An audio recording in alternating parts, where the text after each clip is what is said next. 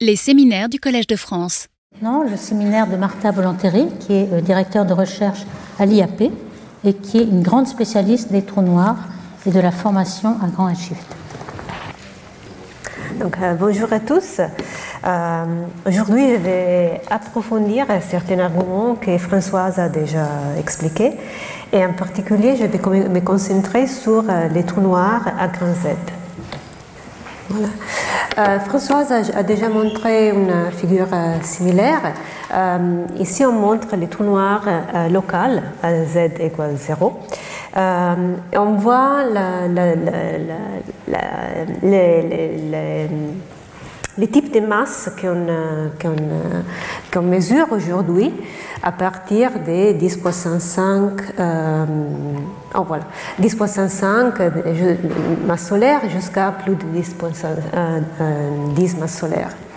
Et encore, ces trous noirs sont dans, des galaxies et la, la, relation entre les trous noirs et les galaxies montre qu'il y a une, relation causale euh, entre les deux, les feedbacks, les rétroactions et la raison pour euh, cette euh, relation. Par contre, encore une fois, euh, quand on va au grand Z, la relation est plutôt compliquée. Si on va euh, comparer la même relation, la masse de trou noir et la masse de la galaxie, euh, encore, je vais aussi expliquer un peu, cette, situation des masses dynamiques, masses stellaires. Mais si on prend ces, mesures, euh, sans, discuter les types de masse des, galaxies mesurées, on voit que la masse des trous noirs, tout d'abord, est entre les, les plus massifs qu'on voit aujourd'hui, et aussi que la relation n'est pas la même. Et donc, le, premier point que je veux affronter, c'est vraiment la masse de ces trous noirs, qui est énorme. Euh, les trous noirs très jeunes sont massifs comme les trous noirs les plus massifs qu'on voit aujourd'hui. En fait, je vais discuter trois questions aujourd'hui. Euh, comment se forment les trous noirs? Je vais approfondir certains arguments que François a déjà euh, abordés. Comment ces trous noirs se sont développés si vite Et quelle est la relation entre trous noirs et la masse des galaxies et surtout expliquer qu'avec euh, les, instruments qu'on a aujourd'hui, on va voir, aujourd'hui, vraiment aujourd'hui, GWST qui est parti à Noël de l'année passée, euh, 2021, euh, on peut finalement euh, répondre à certaines de ces questions. Donc on commence avec un petit euh, résumé euh, de la formation des galaxies. Euh, je suis sûre que Françoise a déjà affronté ça, mais je vais dans deux diapositives faire toute l'histoire de l'univers. Quand on parle de la formation des, structures des galaxies dans l'univers, on part par un univers presque homogène après le Big Bang, mais pas tout à fait homogène. Il y a des petites surdensités qui vont se développer par des raisons de, gravité euh, et que c'est condensé dans des structures plus et plus grandes. On appelle ça les euh, halos de matière noire. Dans cet halo de matière noire, les gaz de l'univers vont tomber et enfin, euh, la gravité est suffisante pour se détacher de l'expansion de l'univers. Dans cet halo qui sont en effondrement, on peut former des galaxies. On voit ici, c'est une simulation en fait, on voit l'halo de matière noire, ici en, en, gris, et au centre, la galaxie. Donc les galaxies se forment au pic de densité euh, de la matière de l'univers, à grande échelle, et les trous noirs font partie vraiment de toute cette évolution. En fait, je vais vous, vous montrer euh, deux vidéos euh, pour vous montrer l'évolution, la formation d'une galaxie une galaxie un peu moins massive de, la, de, la, Voie lactée. Et on va voir les vidéos deux fois. La première fois, on va voir la densité des matières et la deuxième fois, la température. Donc ici, j'espère que la vidéo va marcher. Oui, euh, ici on voit l'évolution d'une galaxie. Ici, le, le, bleu est la matière noire. Euh, au milieu du bleu, on voit du, vert, c'est du gaz. Et au centre des pics du gaz, on va voir aussi la formation d'étoiles. Les étoiles dans, dans cette vidéo sont bleues quand elles se forment et après, avec l'âge, elles deviennent rouges, comme les étoiles de l'univers. Mais euh, il y a aussi des petits euh, objets euh, blancs. Ici sont des trous noirs, des trous noirs massifs qui se forment dans ces galaxies. On voit la formation de ces galaxies avec des fusions avec des autres galaxies. Et aussi, ce pas vraiment des galaxies encore. On les appelle les protogalaxies. Euh, mais vous voyez qu'avec la matière noire, les gaz et les, et les, étoiles, il y a aussi des trous noirs. Dans ce cas, on a quatre trous noirs dans cette protogalaxie, et après, cette galaxie a aussi un trou noir. Donc on voit que vraiment dans l'évolution de l'univers, on a tous ces, éléments ensemble. À partir de la matière sombre, matière noire, les gaz, les étoiles, les trous noirs, tout font partie de cette évolution sur euh, presque 14 milliards d'années. Euh, Ici, vous voyez, la galaxie a déjà formé un, disque. Au centre, on a les bulbes. Euh, on reconnaît les bulbes parce qu'il est presque sphérique et euh, il est composé aussi des étoiles âgées, donc il est rouge. Et au centre du bulbe, on a dans ce cas deux trous noirs, pas seulement un, trou noir. En fait, dans les modèles théoriques comme ça, comme des, évolutions cosmologiques, euh, il y a la prédiction que dans une galaxie, il y a plusieurs trous noirs massifs. Sauf que les plus massifs de ces noirs massifs est au centre et les autres sont, euh, dans, le reste des galaxies. C'est très difficile de les voir. Euh, et donc, normalement, on voit seulement le trou noir central. Donc ici, on est arrivé presque à la fin de, la vidéo. Donc c'est une galaxie presque aujourd'hui, euh, avec son disque. à ce point, on voit très bien le disque d'étoiles, plutôt jeune, donc c'est bleu et rouge, les bulbes au centre, un trou noir central, dans ce cas, trois trous noirs. Maintenant, on va regarder la même vidéo, mais on ne voit pas la densité, mais plutôt la température du gaz. Dans ce cas, c'est exactement ce que Françoise a expliqué, la rétroaction. Euh, non, c'est la, même vidéo. La rétroaction, euh, qui envoie des, trous noirs, mais aussi des étoiles, qui vont échauffer, échauffer le gaz pendant le temps. Donc, c'est la même chose qu'avant, mais maintenant il n'y a plus les, les, étoiles, vous ne voyez pas les étoiles. Par contre, au début, le gaz est presque tout plutôt froid c'est bleu. Les gaz euh, chauds dans cette vidéo vont être plutôt rouge ou orange. Quand on a les premières, les premières étoiles, on a aussi les premières explosions de supernovas. À ce point, c'était, voilà, cette explosion euh, produit un gaz plus chaud. C'est pas énormément chaud, maintenant c'est, vert. Voilà, vous voyez ici euh, ce gaz très rouge à ce point, on n'a pas seulement la rétroaction, l'émission d'énergie des supernovas, mais aussi d'autres trous noirs. À ce point, on a créé vraiment un halo de gaz chaud tout autour de la galaxie. C'est la rétroaction, c'est l'action de l'énergie euh, injectée par les, les, étoiles, les trous noirs dans la galaxie, qui, comme Françoise a montré, est énorme. Et pour vraiment changer la façon des, formations d'étoiles, mais aussi la morphologie des galaxies. Donc c'est vraiment important de suivre l'évolution des galaxies avec leurs étoiles, mais aussi les trous noirs, pour comprendre comment les galaxies se sont formées. Mais aussi, de mon point de vue, c'est vraiment pour comprendre l'évolution des trous noirs euh, eux-mêmes. Donc on arrivé encore une fois vers, euh, vers euh, Z égale 0, presque aujourd'hui. Euh, on a encore une fois, vous voyez, les, disques de gaz et des étoiles au centre, bleu, c'est-à-dire du gaz froid qui peut, former des étoiles. Mais dans le reste des galaxies, la plupart du gaz est rouge, chaud. Ce, ce type de, de, gaz ne peut pas former des étoiles et aussi il ne peut pas nourrir les trous noirs. Donc c'est vraiment toute cette euh, interaction euh, des processus physiques qui vont faire l'évolution des galaxies et l'évolution des trous noirs aussi. Euh, donc on va tout d'abord affronter la formation des trous noirs. Vous avez vu ces, ces petits trous noirs formés dans la simulation Pouf Zéro trou noir, un trou noir. Comment les former? Donc je vais montrer euh, tout d'abord un diagramme très similaire à ce que Françoise a montré, sauf qu'ici c'est la version originale. Euh, que Martyris a proposé en 1978. En fait, c'est le même processus physique. Ce que je trouve vraiment intéressant, c'est qu'aujourd'hui, on étudie exactement le même processus. On n'a pas changé la physique, mais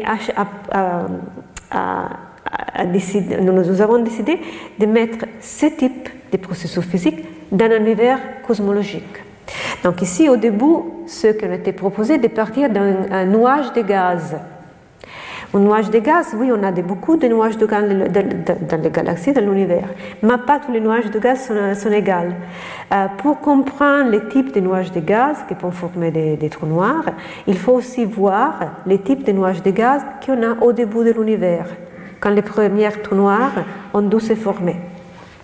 Et donc, on a, pris ce, type de, modèles, euh, que je vais encore euh, euh, rebondir sur certains de ces modèles, mais on les a mis dans un contexte cosmologique pour pouvoir aussi prédire combien de trous noirs on a pu former dans l'univers et avec quelle masse. Donc, par exemple, euh, euh, si on a pris les, modèles développés dans les dernières, disons, 20 années, euh, on a pu créer ce type de diagramme. Ici, on voit la masse des trous noirs, c'est la X, et, la, Y est le, nombre de trous noirs par, par, unité de volume, donc la densité des trous noirs dans l'univers. en bleu, trous noirs stellaires. On a des, milliards de trous noirs stellaires dans chaque galaxie. Donc on a vraiment beaucoup de ces trous noirs, euh, jusqu'à 10 puissance 7 par, par euh, mégaparsec euh, cubique. Après, on a les trous noirs massifs qu'on voit aujourd'hui. Ils sont montrés en gris. Ici, on reconnaît euh, Messier 97, 87, euh, déjà montré avec euh, sa photo par Françoise, les nôtres trous noirs. NGC 205 est le trou noir les plus petits qu'on a trouvé au centre d'une galaxie et l'événement des ondes gravitationnelles les plus massifs qu'on a mesuré aujourd'hui. Donc ici, on a vraiment des trous noirs qu'on a observés. Après, on peut faire des statistiques et en gris, on voit les trous noirs euh, massifs. Vous voyez qu'ici, la, courbe gris, euh, c'est divisé en deux. Une, partie plus, plus, plus, plus transparente et une partie un peu plus foncée. C'est l'incertitude qu'on a aujourd'hui sur le nombre de trous noirs avec une masse inférieure à 10,7 masses solaires. Donc, aujourd'hui, on connaît plutôt bien la distribution des trous noirs les plus massifs, mais quand on va, aux trous noirs moins massifs, on n'a pas beaucoup d'informations. Euh, on pourrait penser aussi à la, figure avec la masse au trou noir euh, en fonction de la masse de la galaxie. Euh, quand on veut la masse des galaxies naines aussi, on n'a pas toujours un trou noir. On ne sait pas si le trou noir n'est pas là ou c'est simplement très difficile de le voir. Donc ça va donner une incertitude de presque un ordre de grandeur pour ce type de trou noir. Euh, mais après, euh, pour euh, revenir sur la formation des trous noirs, ces, rectangles ici montrent les, typiques, les, densités et les masses typiques étudiées par des modèles théoriques. Donc, la première chose à noter est qu'aujourd'hui, on connaît les trous noirs de masse stellaire, on connaît les trous noirs massifs, mais il y a un trou au milieu les trous noirs intermédiaires. Euh, comme François a noté, c'est très difficile de les trouver, mais la prédiction théorique est qu'il y en a. La prédiction théorique est très claire qu'on on a des, modèles physiques selon lesquels il y a des trous noirs des masses de 10,2, 10,3 masses solaires. La difficulté est de les trouver. Et en fait, ce type de trous noirs, on, on, on pense qu'ils sont formés pas aujourd'hui, mais au début de l'univers dans les premiers, disons, un milliard d'années de l'univers. Donc on peut vraiment devenir les graines pour les trous noirs massifs qu'on voit aujourd'hui. Euh, ici, il y a aussi deux types de trous noirs que je mets avec des flèches. Euh, ce sont des modèles pour la formation des trous noirs qui ne sont pas liés à la formation d'étoiles ou, ou du gaz, mais plutôt à l'inflation tout au début de l'univers. Ah, vraiment moins d'un second après le Big Bang. Donc, ce sont des modèles très exotiques, en, disant, et donc on n'a pas la possibilité de calculer pour le moment les densités. Donc j'ai mis les flèches à des, points euh, plutôt aléatoires. Mais en général, quand on prend ces modèles théoriques, les masses des trous noirs euh, sont différents et aussi les nombres des trous noirs. Par exemple, si on prend l'effondrement direct, je vais expliquer un peu, on n'a pas un nombre suffisant de trous noirs graines pour expliquer tous les trous noirs qu'on voit aujourd'hui. Donc, c'est-à-dire que s'il y a ces effondrements directs, ne peut pas être les seuls mécanismes de formation des trous noirs dans l'univers. Il faut au moins un autre mécanisme. Et donc, euh, ils ne sont pas exclusifs. On peut voir les deux ou trois, ou plus, en même temps dans l'univers. La, question est quel est le, le mécanisme dominant et pourquoi? Donc, je vais encore reprendre cet argument que Françoise a déjà expliqué euh, et montrer les, avantages et les désavantages de chaque modèle. Les restes des premières étoiles, appelés aussi population 3. Au début des années 2000, quand j'ai commencé mon doctorat, euh, la plupart des simulations euh, suggéraient que les premières étoiles étaient massives, des centaines de masses solaires, jusqu'à peut-être un millier de masses solaires. Si il y a des étoiles,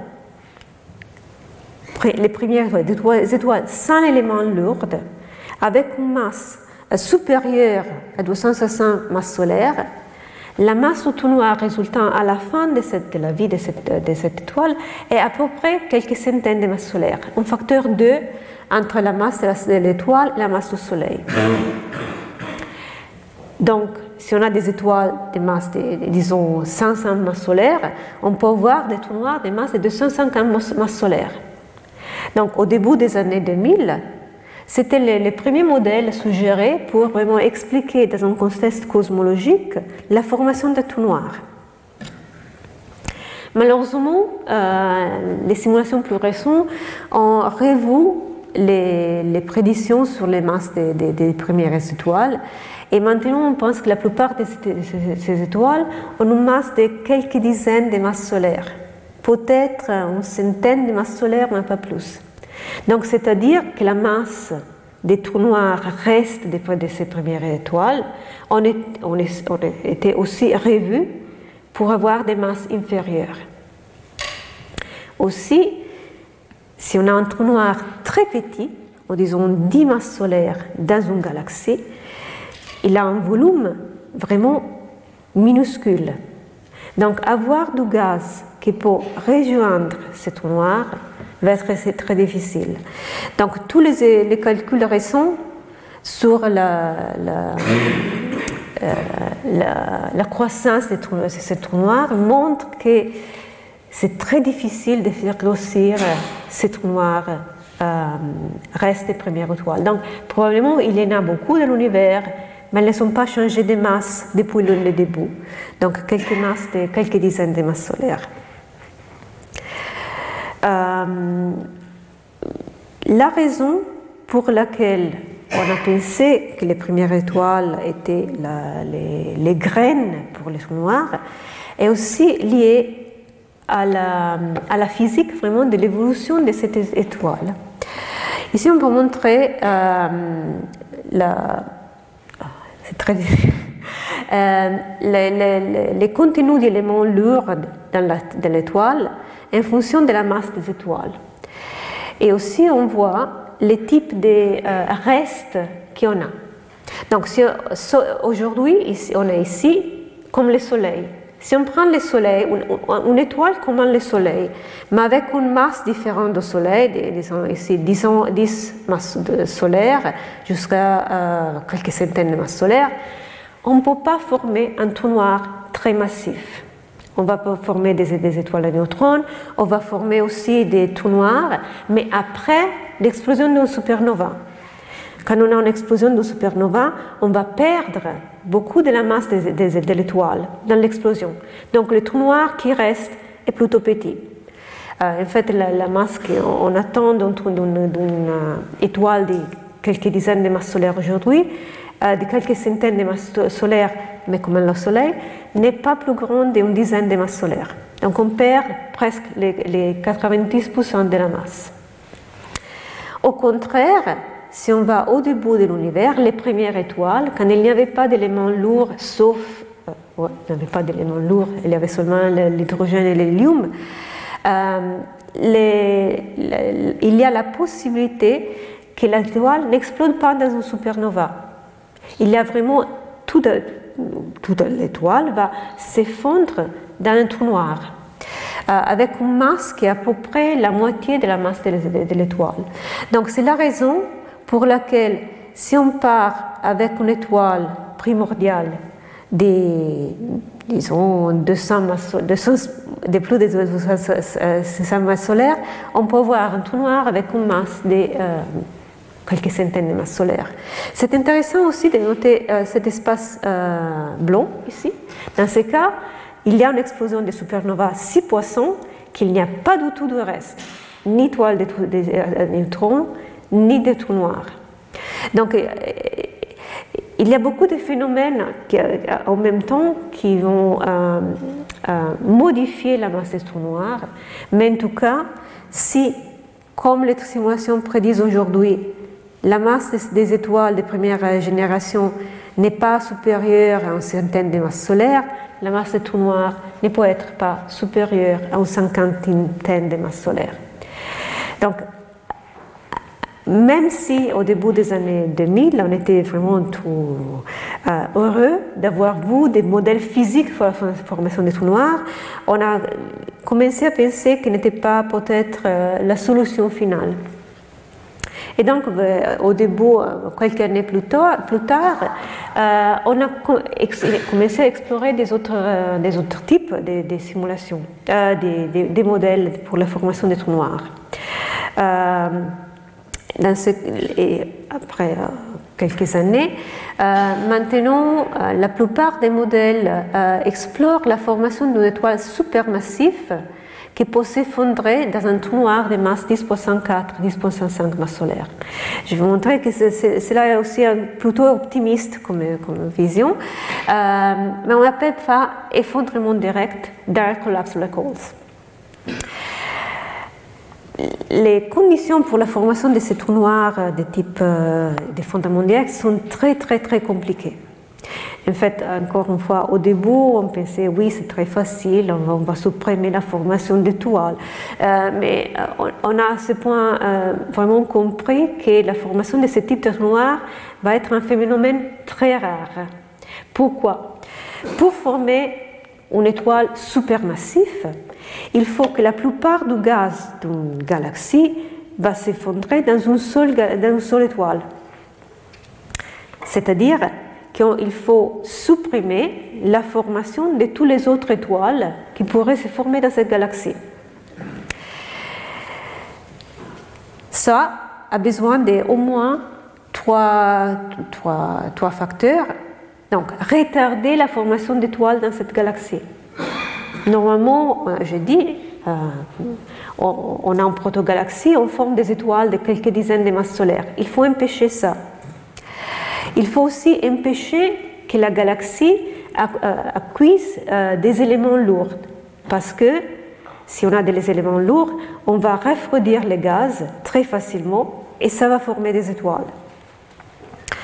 Même chose pour la formation des molécules. Les molécules sont aussi capables de refroidir les gaz. Donc il faut vraiment garder une galaxie dans des conditions primordiales sans rien qui peut la changer. Donc c'était une situation plutôt d'isolation. en fait, ce n'est pas même suffisant. parce que dans l'univers, on a vu les simulations, il y a beaucoup de galaxies tout en même temps dans, le même endroit. Donc il faut choisir des galaxies dans une situation particulière, ce qu'on appelle halo synchronisé. Il faut voir deux, deux, deux halos de matière noire qui évoluent plus ou moins en même temps. Donc ici, on va voir l'halo où les, les, les, trous noirs, l'étoile supermassive et après le trou noir euh, devraient se former. Et à côté de cet halo, il faut un, deuxième halo, euh, plus ou moins de la même âge et de la même masse, qui va être capable de former des étoiles dans une façon normale. Euh, ici, donc, on a la formation d'étoiles. La formation d'étoiles va, produire des photons, des photons des, variés d'énergie qui peuvent, euh, en particulier les photons UV, dissocier s'il y a des, molécules dans l'halo à côté. Par contre, sur la formation d'étoiles, on a aussi des supernovas. L'explosion des supernovas vont enrichir euh, les gaz autour de, cet halo avec des éléments lourds. Donc c'est très facile pour les éléments lourds de rejoindre cet halo. Mais encore une fois, pour ces modèles, il faut empêcher euh, cette formation. Donc vraiment, il faut trouver une situation euh, euh, du point de vue géométrique très particulier pour avoir ce type de, de, formations. Donc quand on a la formation d'étoiles, les photons vont rejoindre l'autre halo, empêcher la formation d'étoiles dans cet halo, en même temps, on a la production de ces éléments lourds qui vont aussi euh, voyager vers l'halo. Si on peut empêcher que les éléments lourds euh, rejoignent l'halo, mais les photons peuvent le faire, euh, dans ce cas, on peut former une étoile supermassive. Donc vous avez vu que les, la série d'éléments nécessaires pour la formation de, de, ces, de ces d'effondrement direct sont très compliquées. En fait, aujourd'hui, on estime que ce type de, processus n'est pas capable d'expliquer la plupart des, trous noirs de l'univers. En fait, ils peuvent expliquer une fraction très petite, à peu près 0,1% euh, des trous noirs qu'on voit dans l'univers. Par contre, il y a une deuxième euh, façon de former ces trous noirs par effondrement direct. Et si, ceci est un modèle beaucoup plus récent, 2019, euh, ces, scientifiques étaient en train d'analyser une simulation cosmologique. Ils ont cherché les halos qui n'avaient pas d'étoiles, donc les halos qui auraient pu être candidats pour cette formation d'étoiles massives. Ils ont trouvé un nombre extraordinaire, beaucoup plus grand qui est prévu avec toutes les, conditions que j'expliquais d'abord. Donc c'est un autre processus physique euh, qu'on appelle chauffage dynamique qui a empêché la formation d'étoiles dans ces halos. L'explication plutôt euh, simplifiée ici est que dans un halo normal, euh, on a la formation de beaucoup, on a des halos, on a la fusion d'halos, euh, et à un certain point, on peut former des étoiles. Mais pour former des étoiles, les gaz doivent pouvoir se refroidir. C'est la condition nécessaire pour avoir des gaz denses pour former les étoiles. Il y a par contre des situations où il y a un nombre de fusions entre l'eau énorme. Euh, c'est très normal dans l'univers. Euh, dans les régions à haute densité des galaxies, on a beaucoup de fusions. Donc dans ce cas, les fusions des, halos sont, sont, très, euh, très fréquentes et les gaz n'ont jamais la possibilité de se relaxer, de se stabiliser, de se refroidir. Donc il n'y a jamais les conditions pour la formation d'étoiles. Donc dans ce cas, on a un halo qui, peut grossir très rapidement et enfin, à un certain point, pouf, tous les gaz peuvent refroidir euh, si à un certain point il n'y a plus tout ces, fusions, et former une étoile supermassive. Donc, dans, ce cas, on appelle vraiment un chauffage euh, dynamique. Euh, on peut penser de former un trou noir par effondrement direct, par des façons qu'on n'était pas pris en compte avant.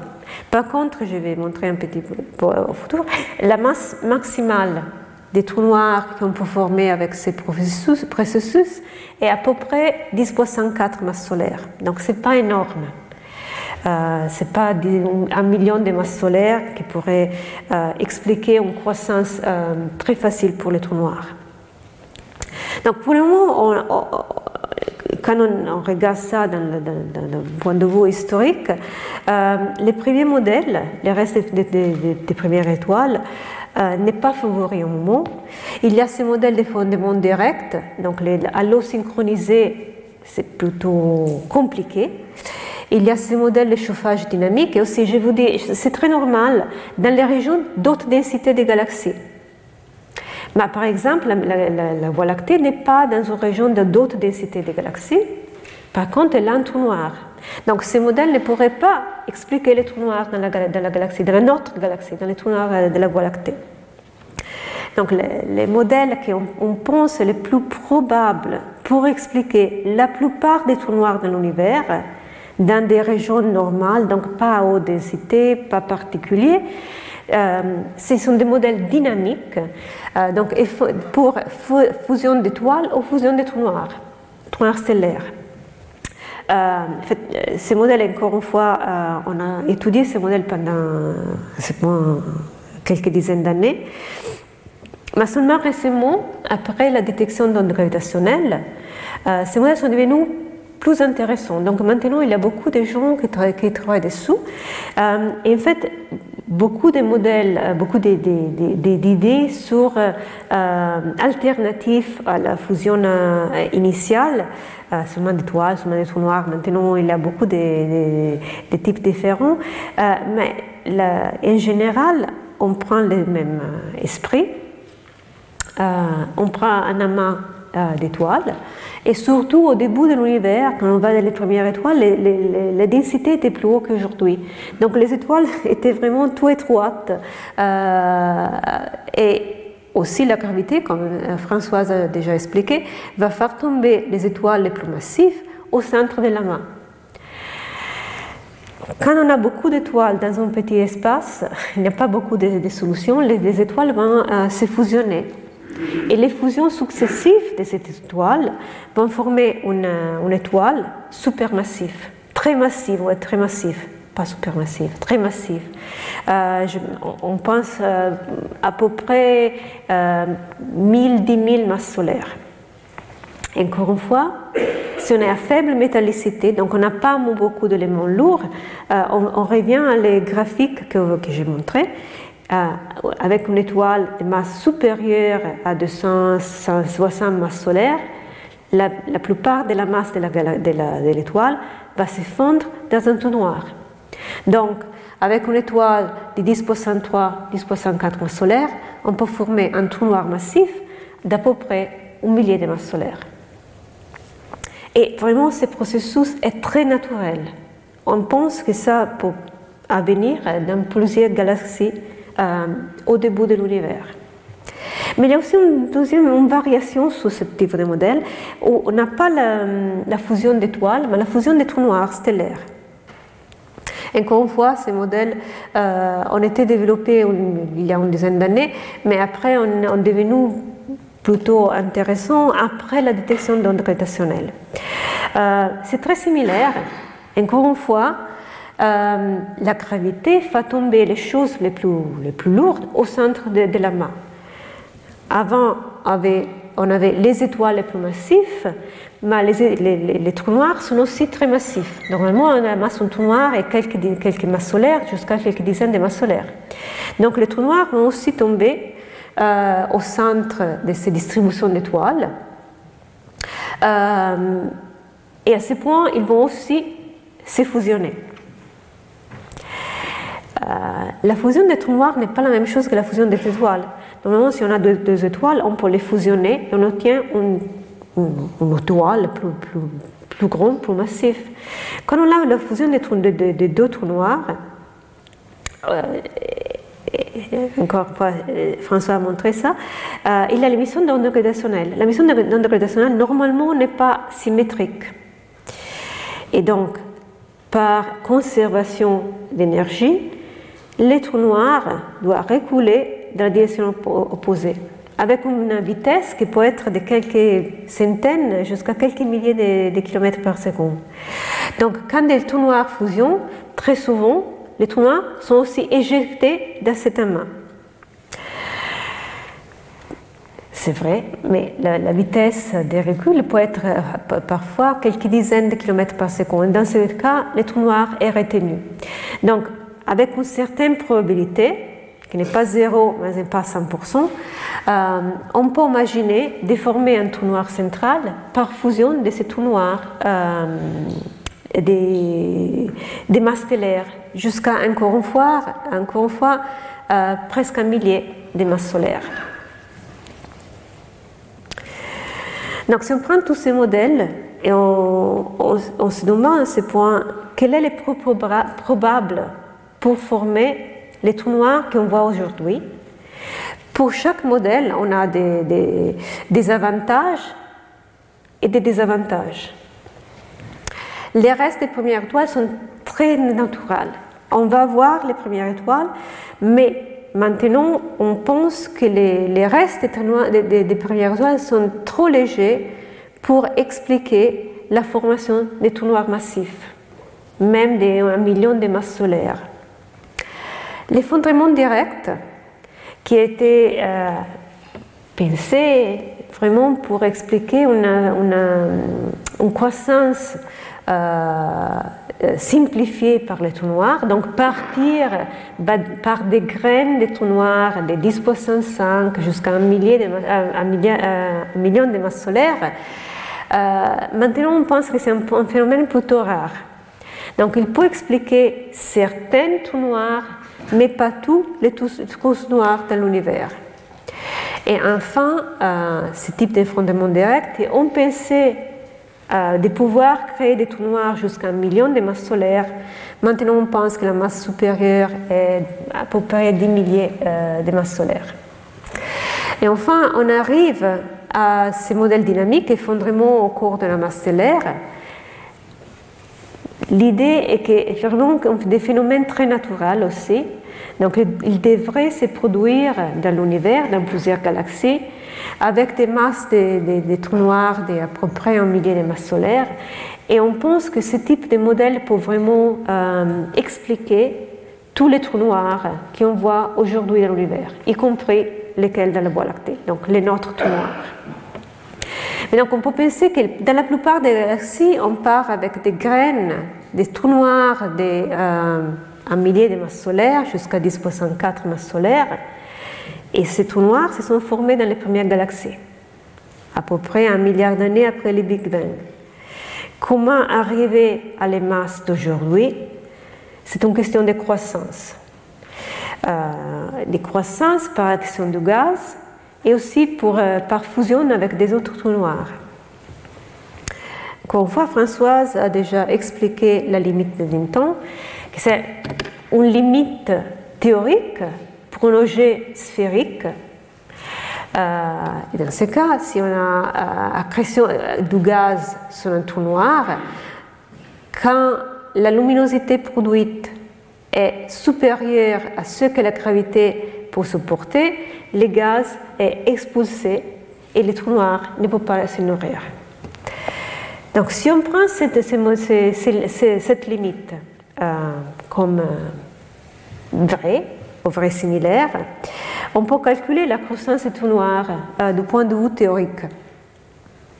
Euh, si, on si, on, observe, des, quasars avec des masses de 10 puissance 8 jusqu'à plus d'un euh, milliard de masses solaires, quand l'univers avait un âge d'à peu près un milliard d'années, on peut détruire les trous noirs c'est-à-dire euh, calculer la masse que ces trous noirs avaient avant, quand l'univers était plus jeune. Donc, la limite de Dinton est ici montrée avec ces deux lignes, avec une, pente plutôt élevée. Et on voit qu'on peut expliquer les trous noirs qu'on voit un milliard d'années après le Big Bang avec des graines, des mille masses solaires formées dans les, premières centaines d'années après le Big Bang. Mais ici, la, question est que les trous noirs doivent croire tout le temps au maximum, au taux maximum à cette limite d'Eddington. Tout le temps, tout le temps, tout le temps. Normalement, en physique, c'est difficile d'avoir quelque chose toujours à la limite maximale.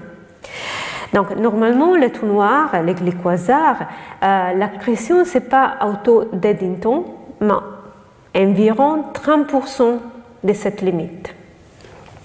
Donc, si on passe de la limite d'Eddington à 30% de cette limite, c'est encore une fois, c'est typique par les quasars dans l'univers, on voit que, pouf, la, masse du trou noir euh, va être 10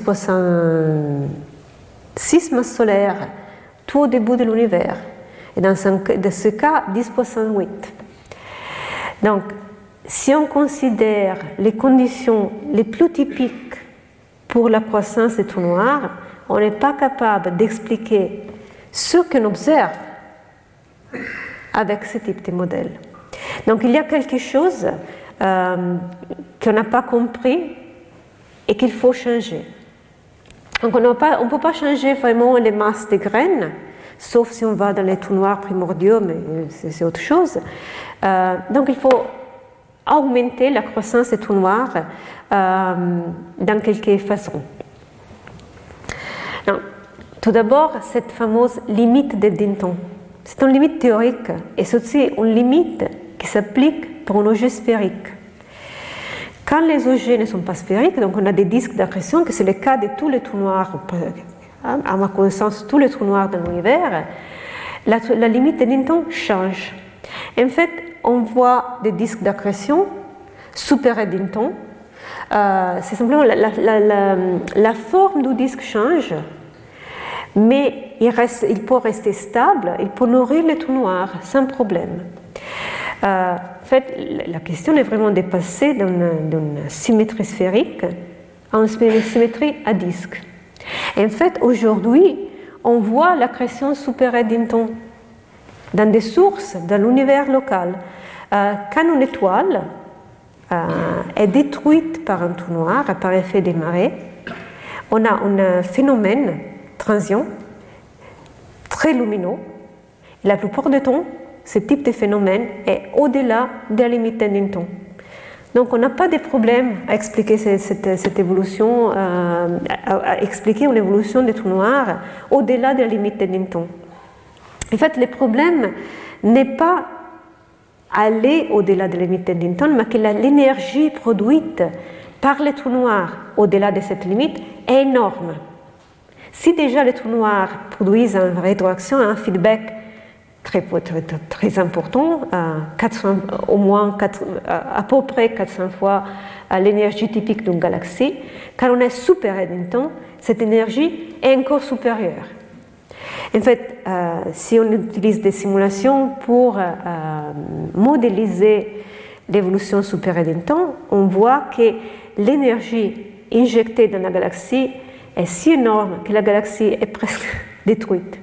Donc la durée de ces phénomènes d'accrétion super Eddington est très limitée.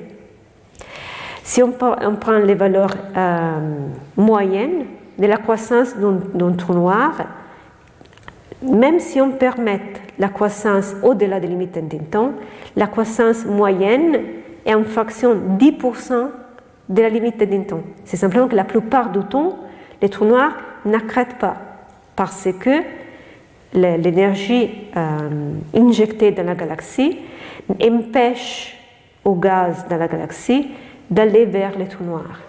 Donc malheureusement, moi j'aime beaucoup la, la, de Super Eddington, mais malheureusement il, semble que euh, ce n'est pas la solution pour euh, permettre la croissance de la plupart des trous noirs au shift. Il y a des conditions selon laquelle la, création super Eddington est aussi possible, euh, c'est-à-dire quand cette énergie euh, injectée par les trous noirs est euh, limitée. Par exemple, si on a des, jets de, une production de jets supprimés, c'est une question de champ magnétique. Et donc, dans, les, dans, la situation classique, probablement pas, mais j'ai encore l'espoir de voir que le super va expliquer la formation des trous noirs à autre shift. Donc, quel autre? Quel autre processus physique pour aider la croissance des trous noirs Et donc, euh, c'est plutôt simple, c'est la fusion entre noirs. Si la croissance des trous noirs est causée par l'accrétion des gaz et n'est pas suffisante pour expliquer la, masse des trous noirs qu'on voit, il faut considérer aussi que les trous noirs fusionnent euh, avec des autres trous noirs. Normalement, ce qu'on voit est la fusion des deux galaxies. Chaque galaxie a un trou noir au, centre. Euh, et après la fusion des galaxies, on peut espérer que les trous noirs vont aussi fusionner et donc créer un trou noir plus massif. Et ça va représenter une croissance de masse supplémentaire par rapport à la création euh, toute seule. Donc on, peut créer des modèles encore une fois théoriques parce qu'on n'a pas d'observation aujourd'hui. Euh, je vais euh, revenir sur les observations des fusions des euh, vers la fin. Mais du point de vue théorique, on peut estimer les ratios entre la masse d'un trou noir obtenu par accrétion de gaz et par fusion avec des autres noirs ces modèles sont. Euh, on pourrait discuter pendant des heures des, ingrédients de ces modèles. Euh, il, y a, il, y a, des associations différentes. Mais si on prend par exemple ce type, ces modèles ici, euh, on voit que bleu sont les trous noirs qui ont grossi par accrétion, rouge par fusion des trous noirs. Donc ici on est aujourd'hui. Si on va au début de l'univers, on est plutôt dans cette région. Donc il y a une petite partie de cette région euh, qui est rouge, donc les fusions des trous noirs vont dominer sur l'accrétion. Donc a priori, les fusions des trous noirs peuvent représenter une façon pour améliorer, pour, euh, euh, pour rendre la, masse des trous noirs plus plus massif qu'on voit seulement avec la création du gaz. Euh, mais il faut rappeler certains, euh, certaines problématiques aussi. Euh, c'est vraiment quelque chose que, que, j'ai adoré dans, ma vie parce que quand j'ai commencé mon doctorat en 2000, j'ai travaillé sur le même sujet.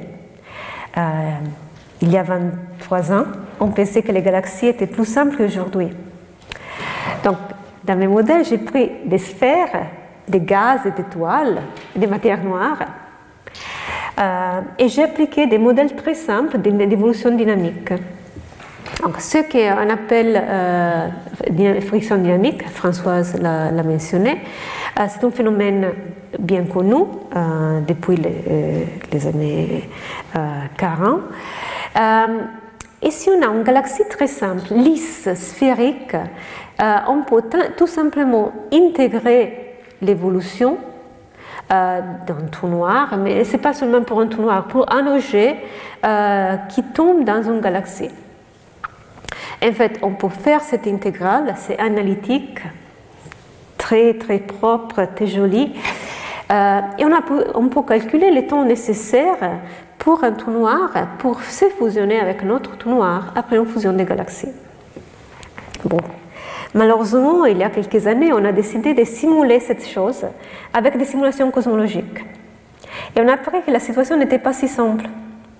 En fait, quand on va au, redshift, à grand Z, les galaxies n'ont plus, pas du tout l'aspect des galaxies aujourd'hui. On n'a pas un aspect lisse, avec un disque, un bulbe. On a des choses je ne sais pas même comment, l'appeler. On a des nuages de gaz, on a des, amas stellaires, mais pas dans une façon régulière. Donc on ne peut pas modéliser ce type de, des émotions de matière en même euh, façon qu'on faisait tout d'abord.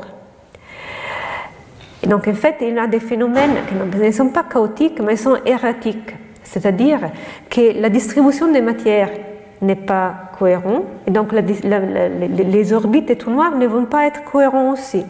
Et on voit ici la distance entre des trous noirs et les centres, encore une fois, Définir quel est le centre de cette galaxie, c'est un peu compliqué.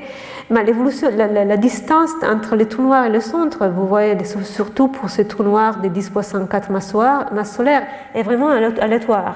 Donc, si on pensait de faire une évolution long vers le centre, maintenant on a une évolution plutôt erratique, plutôt aléatoire de l'orbite. Donc, si on a deux trous, deux trous, noirs et, ils sont dans une évolution plutôt aléatoire des orbites, c'est très difficile pour eux de se trouver dans, le même euh, endroit et donc de se fusionner. Donc ça a, comment dire, nous a donné beaucoup à, penser et le fait que les fusions ne sont pas garanties devient un problème. Euh, donc, dans les euh, quatre minutes, je vais je vais euh, discuter comment on peut tester ces, processus avec les observations. Donc, on part avec l'univers primordial et on arrive aujourd'hui. Et en question est la, masse du trou noir, la masse de la galaxie, ou la masse du trou noir, la masse du bulbe. Est-ce que les trous noirs, euh, c'est les premières, c'est grossir et après la galaxie, ou le contraire, ou les deux ensemble? Euh, du point de vue statistique, en général, la ligne rouge est la ligne correcte parce que la, les ratios entre la création des trous noirs et la formation d'étoiles est un ratio de, à peu près 1000. C'est François qui a discuté ça, donc je ne vais pas euh, continuer. Euh, mais je vais vous montrer encore une fois cette, figure sur la masse des trous noirs et la masse des galaxies à autre shift aujourd'hui. Donc les masses des trous noirs semblent être, être plus grandes à autre shift à, certaines masses euh, des galaxies qu'aujourd'hui. Mais est-ce que cela est vrai? Donc, il y a quelques années, Todd Lauer a, proposé qu'en fait, c'était une question de biais. Euh, si on part dans une distribution des masses de trous noirs en fonction de la masse des galaxies euh, normale, donc vraiment sur, sur la, la relation qu'on observe aujourd'hui, après, si on observe seulement les trous noirs les plus lumineux. Donc si on prend ici les seulement lesquels qui ont une luminosité supérieure à une certaine euh, valeur, plutôt élevée, euh, les trous noirs qu'on va sélectionner ne sont pas représentatifs de toute la distribution. Donc si la, la, relation moyenne est la ligne euh, jaune, si on prend seulement les quasars les plus brillants, la ligne moyenne est maintenant le bleu. Et si vous comparez cette simulation, c'est une simulation très facile à faire, hein, euh, avec ce qu'on observe, on voit vraiment que les observations des quasars sont biais pour détecter les trous noirs les plus massifs. On a aussi que la masse de la galaxie n'est pas très facile à mesurer à autre shift. Euh, je ne vais pas discuter beaucoup de ça parce que je vais parler des, des, euh, stellaires, euh, des, des, ondes gravitationnelles. Mais encore, aujourd'hui, on mesure la masse du bulbe, la masse stellaire. À autre shift, on ne mesure pas ça. On mesure la masse dynamique totale de la galaxie. Et donc, aussi, considérer la masse de trou noir en fonction de la masse du bulbe ou la masse de trou noir en fonction de la masse stellaire va déjà montrer que si on prend l'échantillon des masses stellaires et non pas des masses du bulbe, les trous noirs à autre chiffre ne sont pas vraiment euh, trop massifs pour les galaxies aujourd'hui. Euh, euh, va, a déjà mesuré les masses stellaires de certains quasars et aussi les masses des trous noirs. Donc, cette année, 2023, on va avoir beaucoup, beaucoup, beaucoup plus de mesures et finalement avoir une mesure euh, euh, accurate. Finalement, on a les ondes gravitationnelles. Avec LISA, on va mesurer les ondes gravitationnelles par le trou noir supermassif à shift. Et ça aussi va vraiment euh, augmenter notre connaissance de ces trous je vais me fermer ici. merci à vous. Retrouvez tous les contenus du Collège de France sur www.colège-2-france.fr.